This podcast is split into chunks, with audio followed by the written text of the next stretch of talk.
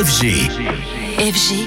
DJ Radio. Anthony, ce matin, alors avec toi, gros dossier, on parle intelligence artificielle, de ChatGPT et de Game of Thrones. Et c'est du sérieux et vous allez comprendre pourquoi, car l'affaire est déjà portée devant la justice. À l'heure où les acteurs à Hollywood s'inquiètent de l'intelligence artificielle et de ces deepfakes, ces fausses vidéos très réalistes avec l'image des célébrités, euh, c'est au tour des auteurs de célèbres livres de se faire du souci. De Game of Thrones à ChatGPT, il n'y a qu'un pas, craint même George R. R. Martin, l'auteur de la célébrissime saga qui a été portée à l'écran avec le succès planétaire qu'on lui connaît et lui, accompagné d'une organisation représentant des auteurs, ont décidé tout simplement de porter plainte contre la société à l'origine du fameux logiciel ChatGPT.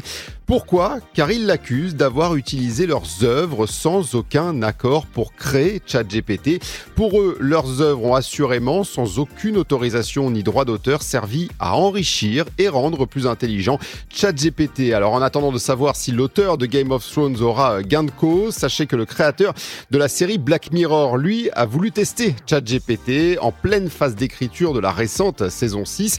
Il avait demandé au logiciel de générer un épisode de Black Mirror. Alors première vue, pour lui, cela donnait quelque chose qui se lit de manière plausible, mais au second coup d'œil, c'était vraiment, je le cite, de la merde. En fait, ChatGPT avait juste pour lui pris d'anciens épisodes et les avait mélangés. Cela montre encore peut-être les limites pour la création de ce type d'œuvre artistique.